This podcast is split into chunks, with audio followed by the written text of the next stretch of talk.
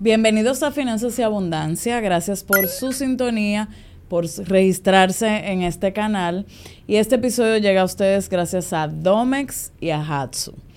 Dicho esto, hoy nos honra con su presencia el fundador de Domex. Bienvenido, don César. Ah, muchas gracias, gracias por la oportunidad. gracias a usted, para mí es un honor que esté aquí. gracias, gracias. Le contaba que le agradezco mucho a Domex porque ah, en mis inicios, que empecé como blogger de moda, eh, Domex me apoyó bastante. Entonces, eh, se lo agradezco. Confiamos en el talento. Sí. Eh, qué bien. Cuéntenos de ese sueño, de ese cómo inicia Domex. Bueno, Domex es millennial. Es millennial. Sí, es millennial, de muchos años. Yo empecé bastante joven también porque Hace unos años, veinte y pico de años, yo trabajaba en una entidad financiera internacional y me tocó la parte de montar la estructura operativa de las tarjetas de crédito. Y evaluando el mercado, eh, estos extranjeros que no sabían mucho del mercado local me delegan eso. Y ahí yo advierto que en el mercado no había una compañía formal de distribución de estados de cuentas o defectos. Lo, que sería, lo que sería, en otras palabras, una compañía formal de mensajería. Eh, no había una compañía formal de telemarketing de ventas por teléfono. Y entonces cuando yo me Y en una época donde se entregaban los estados, o sea, había mucha correspondencia física. Todo era físico. Y, y, las empresas lo que hacían era que tenían departamentos numerosos de mensajeros. Y entonces cuando yo veo que todo, había que contratarlo, eh, yo le digo a los jefes míos que, no, que espérate, que, yo voy a asumir ese reto, que yo voy a dejar el banco y que yo me atrevería a manejarle la distribución de todos los estados y hacer el televenta. Me tildaron de loco, que cómo es posible que tú vas a dejar tu carrera bancaria y que tú tienes mucho futuro. Y yo lo que decía era que, es que aquí yo veo una oportunidad de negocio. Y si yo comienzo con esta entidad que me va a dar un apalancamiento, pues yo no tengo duda que va a ser un éxito. Y efectivamente así fue, abrimos la compañía de mensajería que anteriormente se llamaba Domicilio Expreso Nacional y fue un boom porque entonces de ahí todos los otros bancos nos dieron más trabajo, empezamos a repartir revistas y de repente creamos una inmensa red de mensajeros a nivel nacional que nos posicionó de inmediato como, como un proyecto de éxito. Okay. ¿Y qué tanto se parece Domax de hoy a ese sueño inicial suyo? La única, eh, lo único que se ha mantenido desde la fundación hasta el día de hoy es el espíritu emprendedor, el entusiasmo de, emprender, de crear, el entusiasmo de compartir con buenos talentos, eh, de, de ser soluciones alternativas para nuestros clientes, esa pasión por tu dar. Eh, pero de la idea original del negocio nosotros no quedamos ni nada. De hecho, si nosotros no nos hubiésemos reinventado, y expandido a nuevos proyectos, lo que se llama la diversificación de negocios, hoy no existiéramos. Porque ya las empresas. Fue evolucionando la misma distribución. si se hubieran quedado ahí, ya. Exactamente, y ya la distribución es muy mínima. Pero mínima, ya ahora la distribución es más de paquetes, de cajas. Pero ya los sobrecitos individual masivos, ya eso no existe. Ok. Eh, como esto es un podcast de finanzas, ¿cuál ha sido el reto financiero más importante que le ha tocado enfrentar en la empresa? Muy interesante. Al principio, cuando nosotros fundamos la empresa y de repente teníamos pocos años, de repente una editora de revista, que era muy famosa en ese entonces, y nosotros estamos esperando que lleguen las revistas. Y bueno, no vienen las revistas. Y cuando me aparezco a de las instalaciones de la impresora, me dicen, no, que ya ustedes no van a ser los distribuidores de la revista. Y yo me pongo la mano en la cabeza y digo, pero no puede ser posible, yo tengo una estructura de personal, tengo costo fijo. Bueno, la cuestión fue que perdí ahí prácticamente el 60% de las operaciones. Y esa vulnerabilidad de, del servicio lo que me hizo fue crear una, eso es lo que se llama resiliencia, de salir a la calle, bueno, hay que buscar más clientes y bueno, esa carga financiera de pagar prestaciones laborales, tener que liquidar empleados, fue abrumador, que gracias a Dios tuve la... ¿Y en qué año fue eso? Eso fue como cinco años. Nosotros nos fundamos, fundamos la compañía en el 94, fue como en el 99, 2000. Ahí fue lo que nos dieron el primer bombazo de, carga financiera. Ahí fue donde yo aprendí lo que eran las prestaciones laborales. Ahí fue lo que yo aprendí. Eso lo que quiebra cualquier empresa. Sí, no, eso. Y que la empresa que ahora no tenga un presupuesto, no se planifique, eh, tiene un alto riesgo porque tú eres muy vulnerable a que una empresa te quite el servicio. y, esa fue la gran primera experiencia y donde descubrí la importancia de la diversificación. Ok. Eh, Domex se ha caracterizado por un tema de innovar. Eh, creo que fueron de los primeros en, llevar esa, esa, esos paquetes a la casa, ¿verdad? Sí. Bueno, la, la innovación de Domex es lo que se llama la esencia de nosotros, porque cuando nosotros perdimos la, eh, esa, esa, cartera, esa, esa cartera de clientes grande, hicimos un ejercicio, el grupo, y determinamos que tenemos que crear un cliente interno porque nosotros le entregábamos a muchos bancos, a muchas empresas, pero no éramos dueños de la ruta. Entonces fue que decidimos crear una empresa nueva que fuera la dueña de, de, la ruta, tener en, el portafolio de la, de la representatividad de una ruta, por ejemplo, si tú vas de aquí a Santiago, que el 70% sea propio y el 30% de terceros, para no depender de, de fluctuación del mercado. Entonces, lo que hicimos fue que eh, establecimos una diferenciación de qué no había en el mercado. Y una de las cosas principales que nosotros vimos fue que el mercado tú tenías que ir al sitio a buscar tus paquetes. Y nosotros decretamos que íbamos a hacer 100% eh, a domicilio. Y de hecho fuimos el primer courier que empezó a repartir paquetes a domicilio gratis. Y eso fue un boom. Eh, que nos posicionó inmediatamente en la aceptación. Después hicimos otra innovación que fue la, lo que se llama el tema de, la, de las reclamaciones. Nosotros te devolvemos el dinero de que tú tienes un problema, sí, sí. Eh, y lo otro fue la, el establecimiento de multicanales de servicios y acceso. O sea, nosotros tenemos todas las opciones posibles para que un cliente se conecte con nosotros, por Instagram, por Facebook, eh, por WhatsApp, eh, por la web, eh, por la central telefónica. El, mailing es súper efectivo también, muy presente. Sí, bueno, también es porque hemos tenido una plataforma que administra, una plataforma de gestión de clientes, que por cierto es bastante costosa, pero es vital porque el cliente lo que necesita es que lo escuche, que cuando escriba, que aunque tú no le respondas de una vez, o le resuelve una vez, pero, pero dile, sí, ya tengo tu caso, ya con eso, ya tú lo tranquilizaste. Y no cuando, tú le, cuando un cliente te escribe y tiene que esperar, o el cliente tiene que esperar varios días para que le conteste. Entonces, eso fue, yo creo que el valor de diferenciación en la innovación que nosotros pudimos implementar. Ok. Eh, medio me respondió, pero ¿qué estrategia de marketing actualmente les distingue? O sea, ahora con tanta competencia y, opciones que hay.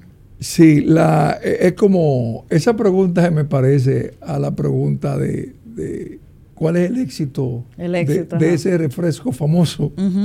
Entonces, el CEO de ese refresco famoso dice, es que ese refresco es ese refresco. Okay.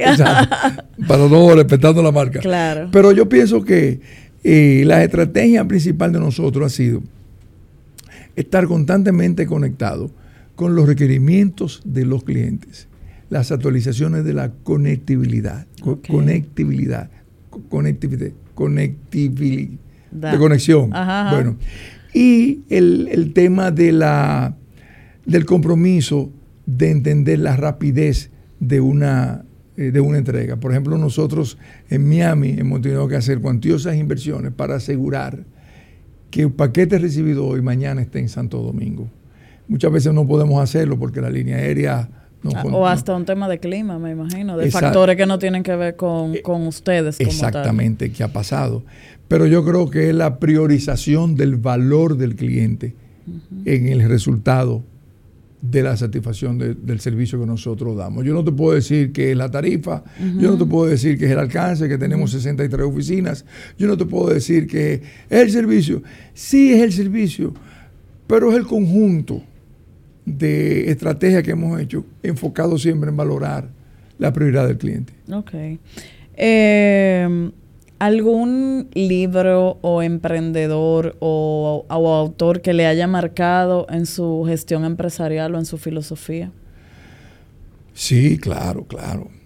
Mira, detrás de todo proyecto de emprendimiento exitoso hay, hay una base, hay una estrategia. Eh, la gente se prepara eh, a través de, bueno, escuchando contenido de esta naturaleza, leyendo libros. Pero yo pienso que, mi mayor influencia ha sido Robert Kiyosaki, que es ese famoso escritor que escribió Padre Rico, Padre Pobre, que yo desde que eh, lo tuve en mis manos por primera vez hace muchos años, hace más de 20 años, eh, te puedo decir que soy un fan, no me pierdo eh, eventos de él, no me pierdo todos los libros, lo he leído, todavía tú lo escuchas mucho en, en los canales de YouTube. Y es un individuo que te habla de una manera tan cruda, tan, real, que él mismo te dice, mira, yo me estoy haciendo cada vez más rico, pero tú te vas a hacer pobre si tú no haces tal claro, cosa. Claro, claro, Y yo pienso que, mi mayor recomendación es que la gente siga y lea a, Robert Kiyosaki como autor de, educación financiera. Y de crear ingresos pasivos, ¿verdad? sí, porque él te explica dentro de su eh, eh, presentación del, del dinero, él te dice todas las formas de hacer dinero. Y esa fue la, regla que yo hice. Tú puedes oírte por el tema de los ingresos de flujo de efectivo o el ingreso de ganancia de capital. Cuando tú generas ingresos de ganancia de capital, tú tienes que hacer una inversión, comprar y vender. O comprar, modificar, dividir y vender. Cuando tú haces un negocio de flujo de efectivo, tú creas sistemas y normalmente los sistemas se sustentan sobre servicios. Entonces, cuando tú creas la recurrencia del servicio, tú estás creando ahí la recurrencia de la demanda y la recurrencia del resultado que te va a dar un flujo de efectivo. Fíjate que es tan importante que ahora mismo las empresas se valoran no por el total de activos que tiene, no por el potencial de ganancia de capital que tiene, sino por el potencial de flujo de efectivo que tiene establecido en ese momento. Y eso es lo que tú proyectas para determinar eh, el éxito. El, éxito de tu empresa. Entonces yo aprendí eso temprano. Oye, tengo que irme por empresa de servicio. Y si tú te pones a ver, todo lo que es Grupo Domex eh, son empresas de servicio. Entonces, las empresas de capital que te pueden producir otro tipo de ingresos. Este quizá es más rígido. Exacto. Pero nosotros nos fuimos entonces en el otro modelo que es el ingreso pasivo con las inversiones en bienes raíces. Entonces empezamos a hacer inversiones en bienes raíces que también te dan un flujo de efectivo cuando tú, tú, la, cuando tú la estableces, cuando haces la renta. Entonces, ¿qué yo hice?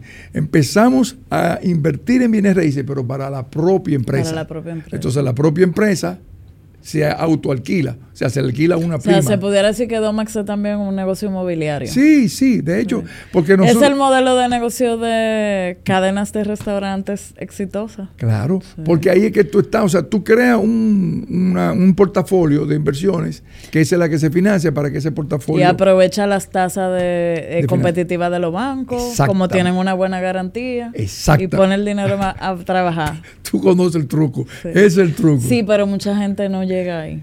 O sea, se le hace tan difícil a, empresarios como entender y, no se o sea e, es uno en un millón la verdad. Sí pero eso eso se puede aprender eh, siguiendo eh, cuentas eh, tomando cursos. Las redes están disponibles para ir. No y más que siguiendo cuentas y tomando cursos es que muchas veces sabemos lo que habría que hacer pero nos cuesta realmente actuar o sea, nos llevamos más de, em, de la presión quizá de gastar, de aparentar y no de realmente invertir, si no todo el mundo fuera rico. Exactamente. Eso, eso está como el caso del perro que se estaba quejando y tenía un clavo. Y el perro se vivía quejando, ay, ay. Entonces, eh, toda la gente pasaba, el pobre perro se está quejando, vamos a ayudarlo. Y entonces el, el otro hombre que estaba al frente le dice, no, no te preocupes, que él se queja eso es su forma natural de vida, quejarse. Él se va a mover el día que no aguante el dolor. Entonces, lo que nos está diciendo la vida es que mucha gente se queja, sabe que tiene un clavo, pero no termina de moverse. Entonces, hasta que tú no entiendas que tú, no, que tú tienes que moverte, tú no vas a dejar de quejarte. Claro. Eh, eh, es una interpretación. No, y analizarnos nosotros mismos, que, que en lugar de quejarnos, que uno puede hacer para mejorar. Exactamente, así mismo es. Sí. Eh, algo común en, en las, en, el empresariado dominicano es quizás eh, incluir a la familia. Eh, ustedes han demostrado un modelo de éxito contando con ya eh, una segunda generación, ¿verdad? Sí, correcto. ¿Qué consejos daría a las empresas que quieren triunfar en incluyendo miembros de la familia? Muy bien. Mira, la, inclusión de los miembros de la familia es un proceso que se debería planificar con anticipación. Es decir, de que el muchacho está terminando su bachillerato, el padre debió llevarlo a las empresas de veranito, de vacaciones, para que se vaya involucrando. O al menos eso fue lo que, lo que yo hice. Y lo íbamos llevando. Entonces después le fuimos proyectando el sentido de pertenencia, el sentido de potencialidad que tiene el negocio que estamos haciendo.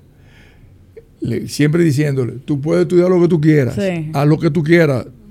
Ahora, yo te estoy dando mi mejor consejo. Entonces ellos se prepararon y después que se prepararon, que gracias a Dios ellos digamos, compraron el sueño de compartir el proyecto eh, de nosotros, cuando lo trajimos, empezamos a darles responsabilidades limitadas. O sea, hasta aquí, hasta aquí, hasta aquí, hasta que tuvo los méritos suficientes por su capacidad, no porque era hijo, por su capacidad. Entonces le empezamos a dar responsabilidades. Y una vez que le dimos responsabilidad, hicimos dos cosas. Uno, le pagamos o sea, sus compensaciones laborales son como igualito como que el de la calle, como si tuviéramos gente fuera, lo trajimos porque por el hecho de ser familia y porque a lo mejor yo haga algo de excepción contigo a nivel familiar, yo te voy a pagar menos. No, no, no, te trato como un profesional. Ok, qué bueno. Eso, es vital, que el muchacho se sienta que está bien. Que no tenga necesidad de, salir por a la competencia por ahí porque no le están pagando bien. Exacto. Porque hay muchos padres que dicen así, no, tú vas a ganar mucho, tú vas a ganar. Tú me eh". debes la vida. Exacto, así que Yo te pagué esos estudios. Exacto, no. Hay que pagarle súper bien. Como, la, como la posición demanda no como tu hijo quiere, como la posición de mando. Y lo segundo que hay que hacer es empoderarlo. Empoderarlo significa decirle al muchacho, mira, mi hijo, yo prefiero que tú me pidas perdón a que tú me pidas permiso. Porque si tú me pides permiso, tú me estás evidenciando inseguridad. Pero si tú me pides perdón, tú me estás, tú me estás evidenciando lealtad, sentimiento de arrepentimiento, sentimiento de culpa y lección aprendida. Entonces, como yo quiero el compromiso tuyo desde adentro, estráyate, comete el error que tenga que cometer, porque yo también me equivoqué y, hemos podido eh, eh, salir, recuperar, adelante. salir adelante. Pero yo, pienso que eso. Y en caso, por ejemplo, que el muchacho no quiera... Eh, seguir, seguir el camino de la empresa. Exacto, porque, por ejemplo, digo, papi, que a mí no me gusta eso, yo lo que soy es... Artista. artista, por ejemplo. Entonces, ¿qué tú tienes que hacer? Móntale una orquesta. Okay. Móntale una plataforma. Hazte socio del proyecto de emprendimiento de él. Ayúdalo. Y entonces mételo en el grupo como parte asociado. Porque hay gente que no le gustan los números, no le gustan los negocios, ¿verdad? Pero eso no es que tú lo vas a dejar independiente. La idea es que él vaya poco a poco aprendiendo cómo es eh, eh, la gestión empresarial las responsabilidades que implica, los compromisos que implica y los beneficios que brinda. Que él le va a tomar su tiempo, él le va a tomar su tiempo, pero siempre lo directa o indirectamente. ¿Y, qué tan receptivo ha sido usted a las innovaciones y recomendaciones de esa nueva generación? De, acatar lo que ellos han sugerido. Eh, te puedo decir que con honestidad me han convencido. Eh, porque lo que pasa es que mis hijos van forzados conmigo. ¿Por qué van forzados? Porque aunque ellos me dicen análogo, que ellos son los digitales y yo soy análogo, lo que ellos no saben es que yo leo mucho de negocios. Anda, al día, anda al día. o sea, a mí tú no puedes venir. Eh, porque al yo estar tan conectado con la actualización, de hecho, yo le pregunto por cosas a ellos y me dicen, sí, papi, lo estamos haciendo. Y también le he dado sugerencias que ellos lo han acotado. Pero también cuando ellos me han pedido, yo me acuerdo cuando en plena pandemia, uh voy a poner un caso bíblico, es real, en plena pandemia, incertidumbre, Miami explotado, todo, se notaba cayéndole presa. Y el muchacho me viene, papi, eh, eh, yo creo que ya nosotros tenemos que cambiar de CRM, de plataforma de gestión de clientes eh, tenemos que irnos por tal empresa, mira, esta empresa, esto nos va a beneficiar, pero cuesta tanto. Ay. Yo lo miré a los ojos, tú sabes lo que tú estás diciendo. Sí, papi. Y le dije, está bien, te voy a apoyar. Vamos. De verdad, sí. Actuamos siendo pequeños como una empresa grande. Okay. Y nos costó, te estoy diciendo, y fue el contrato a tres años, que ahora para la renovación, que fue ahora, eh, también aumentó muchísimo. Y entonces eh, no podemos desmontarnos porque eh, eso ha sido parte clave del éxito de nosotros. Okay. Y, y, ahí evidencié, dejé claro del apoyo que yo le doy a los muchachos cuando tengan una idea de, de, de mejora. Eso pasó con César. La hembra también me viene también con un tema de recursos humanos, que ella es muy, muy defensora okay. de, del trato, la calidad, el ambiente, el clima laboral, o sea, eh, las evaluaciones, que no, papi, tú tienes que aumentar uh -huh. el salario, eh, la inflación no está acabando, esta gente, okay. hay que aumentarle, la empresa va bien. Y yo, mija, espera, que eso, mija. eso, tiene una implicación, que eso no es tan simple. La TCS sí, se dispara. Exacto, la prestación de pasivo laboral. Eh, y entonces uno lo va complaciendo, eh, pero es más bien por la confianza que yo le tengo a, a, al, al, equipo directivo. Está, está orgulloso. Sí, totalmente. No, no, yo, yo estoy premiado prácticamente. Qué bendición, premiado qué de, de esos hijos que tengo que se han integrado al proyecto. O sea, que darles la opción y que ya después que están adentro apoyarlos. Sí, empoderarlo. Empoderarlos. Empoderarlo totalmente. Pagarle bien, empoderarlo y que hagan. Y tirar para adelante. Que desarrollen sus ideas, que no, no, lo, no lo limite, porque ya la empresa, cuando los muchachos vienen, ya hay otra corriente, ya hay otro pensamiento, ya hay otra línea de, de, de proyección. Uh -huh. Entonces, yo como yo estoy consciente que mi rol es cada vez salir más de la empresa y convertirme en un inversionista pasivo, yo tengo que dejar que ellos desarrollen su estrategia. Claro. Eh, yéndonos por ese mismo camino, le he escuchado en, en, en, una intervención que tuvo hablando de que de convertir ese colaborador suyo en socio estratégico. ¿Qué hace, qué, qué implica eso? La hay dos maneras de convertir un colaborador en socio estratégico, digamos la manera externa y la manera interna. La manera externa es cuando ellos pueden convertirse en influencers, influenciadores, o trabajar en lo que llama el marketing de afiliados uh -huh. o de recomendaciones. Eh, y, y, ahí tú puedes, por ejemplo, eh, también establecer el sistema de franquicias. Pudiera desarrollar y, y bueno. Existe ahora mismo el sistema de franquicias en Domax. Sí, sí, sí, sí, Nosotros tenemos el cuarenta y tanto por ciento, ¿no? El 42, 45 por ciento. De nuestro, sí, son franquicias. Okay. Nosotros tenemos muchos inversionistas de franquicia que le ha ido súper bien. Ah, que ya son hermanos de nosotros, son, bueno. son, socios. Sí. Eh, y le ha ido muy bien. Y entonces, en la parte interna es cuando ese colaborador logra desarrollar un liderazgo dentro de la empresa que se convierte prácticamente en, en una persona eh, que lo que nosotros tenemos una persona ahí que, que cuando estamos en reunión ¿qué dijo doña Hola. Francesca? Okay. ah Francesca dijo tal cosa hay que hacerlo ¿qué dijo Daisel? Eh, hay que hacerlo porque son personas que desarrollan un liderazgo tan fuerte en la empresa que, que uno obviamente tiene que seguirlo. Se van ganando el respeto. Claro, se van ganando el respeto porque están poniendo resultados, están poniendo unas transformaciones, que esa es la satisfacción de nosotros cuando vemos cómo la empresa ha ido evolucionando con nuevos liderazgos en las diferentes áreas que, que hemos desarrollado. Okay. Eh, cuéntenos sobre este nuevo hijo, Manifiesto de un Fundador. Bien, ese libro tuvimos el privilegio de lanzarlo ahora el pasado 20 de junio. Es un libro que recoge parte de mi historia de cómo un muchacho desorientado, recién graduado de bachiller, porque yo comienzo con 18 años, o sea, 18 años hasta ahora, recién graduado de bachiller, comienza a, a ver una serie de, de, sucesos que le pasó en la vida. Y de cada suceso yo fui sacando lecciones de vida. Mira, aprendí esto, aprendí esto. Entonces después de eso, empiezo a darme cuenta de la importancia de crear hábitos, de la importancia de soñar.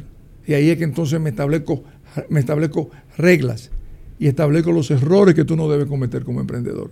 Entonces ahí es que me doy cuenta de que el ser humano o el joven que está emprendiendo debe de moverse por dos razones, o por aceptaciones o sueños, o por pesadillas. Las pesadillas vienen siendo aquellas cosas que tú no quieres tener. Entonces, había un momento en mi vida que yo no sabía lo que quería, ciertamente. Yo no sabía, no tenía idea, ni quería ser ni famoso, ni cantante, ni pelotero. Ahora, lo que yo sí estaba seguro era lo que yo no quería hacer. Yo no quería ver el espejo que estaba viendo en mi familia. Yo no quería ver el espejo que estaba viendo en el barrio donde yo estaba de Ciudad Nueva. Entonces, como no quería eso, me enfoqué en lo que sí quería, que era la aceptación. Entonces empecé a, diseñar sueños. Entonces, cuando tú comienzas a soñar, tú comienzas a buscar información de qué hicieron otros para tener lo que tú quieres tener. Y entonces ahí es que, es que yo descubro hace 30 años la importancia de la lectura. Claro.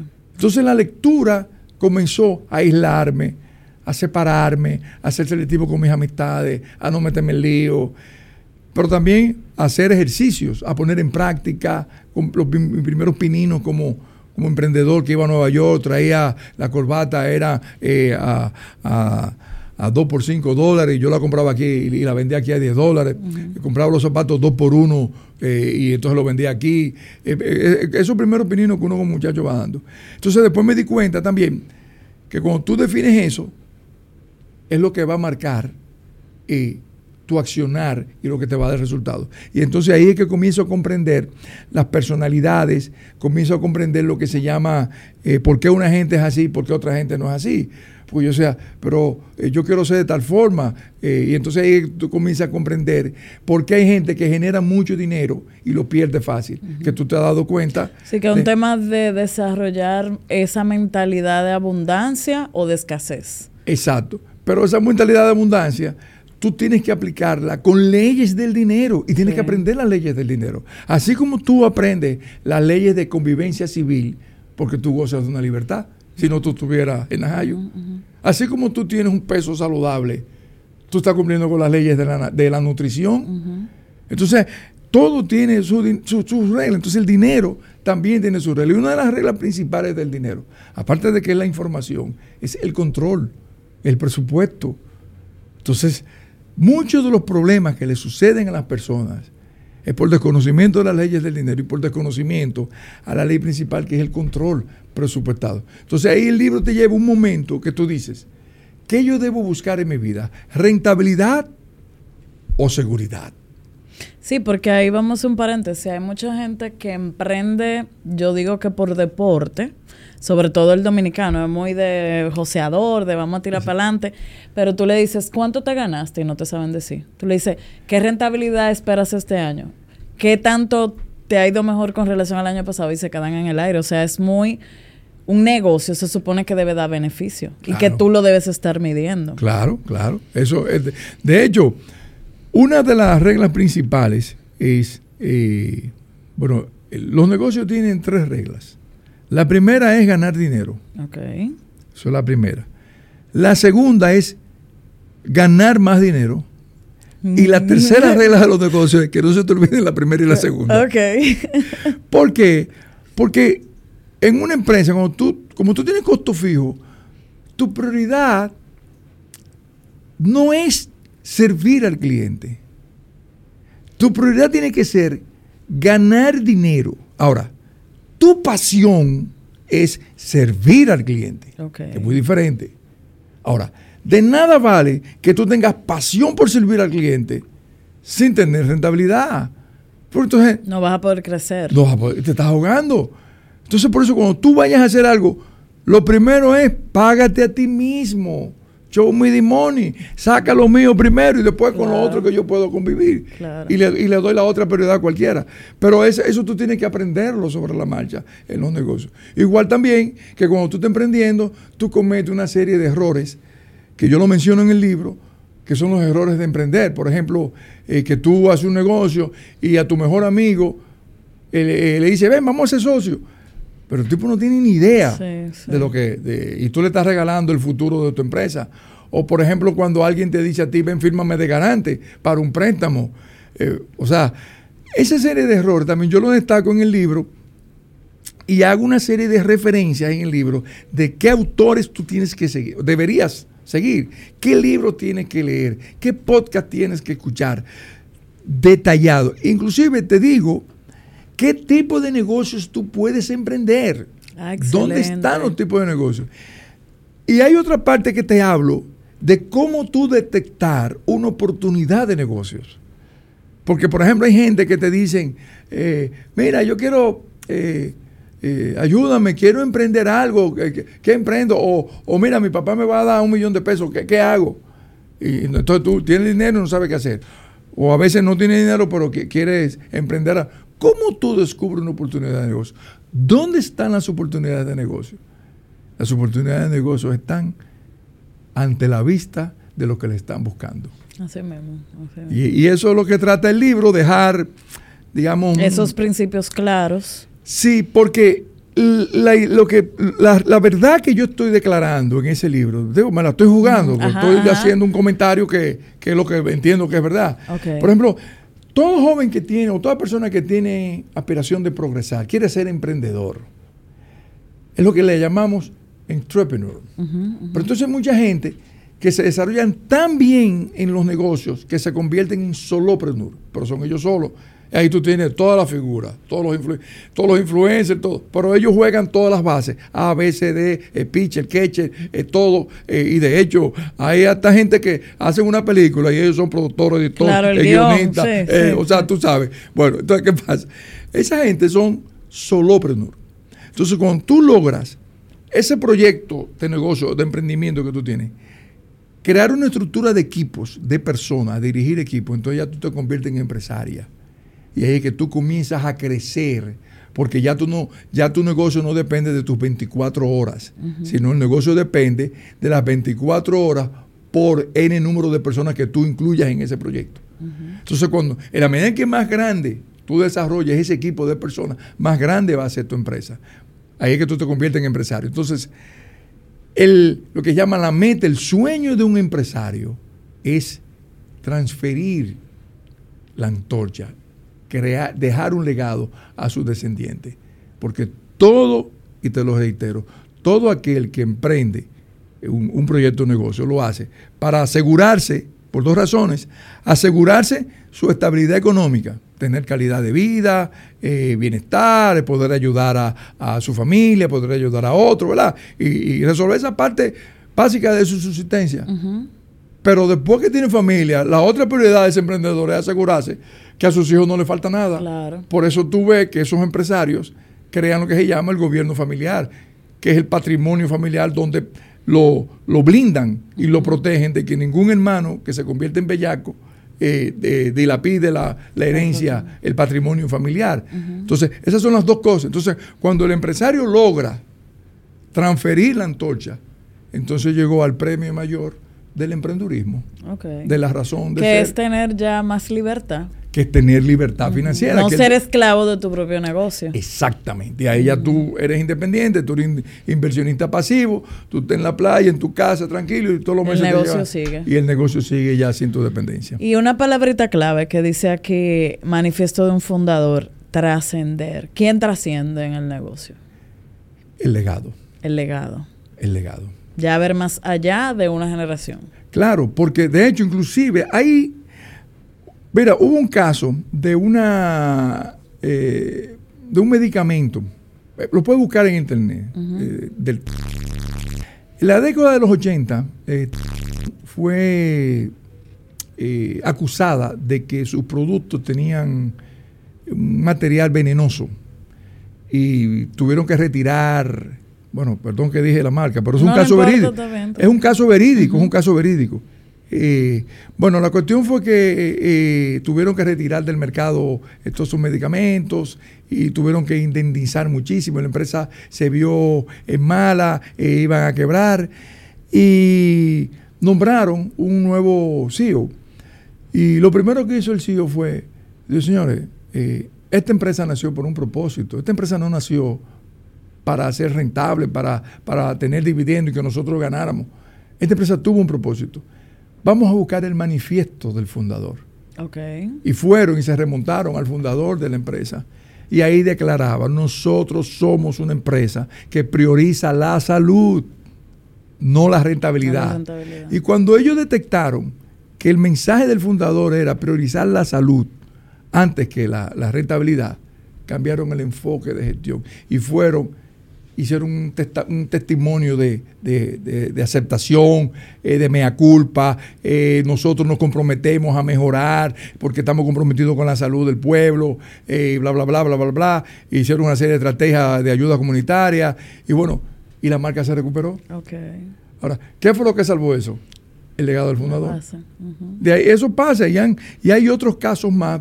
Por eso es tan importante que cuando las empresas crean su gobierno, de, su gobierno familiar, dejar establecido todos los estamentos que tiene que ver con la protección de ese patrimonio, que no se pueda arriesgar, que nadie venga posteriormente después a crear eh, un negocio que ponga en riesgo ese patrimonio de la familia. Y que esa misión no se, no se pierda por más que se crezca. Exactamente. Que no sea un letrerito ahí, sino que, que, todo el mundo la suma. Exactamente, así mismo es. bueno, don César, muchísimas gracias. De verdad que yo me voy a leer mi libro y lo voy a compartir, me comprometo. Yo soy yo leo por lo menos, eh, devoro los libros, o sea que me va a encantar por lo que usted me dice, de verdad que que es una joya. Y, y, me comprometo también con regalarle a mi audiencia uno también. Ah, sí, te, voy a mandar varios, te voy a mandar para voy que a, Voy a compartir con ellos porque sé que aquí hay mucha gente que quiere avanzar. Está bien, gracias por la pues oportunidad. muchísimas gracias y a ustedes compartan este episodio con todo el emprendedor y todo el que le pudiera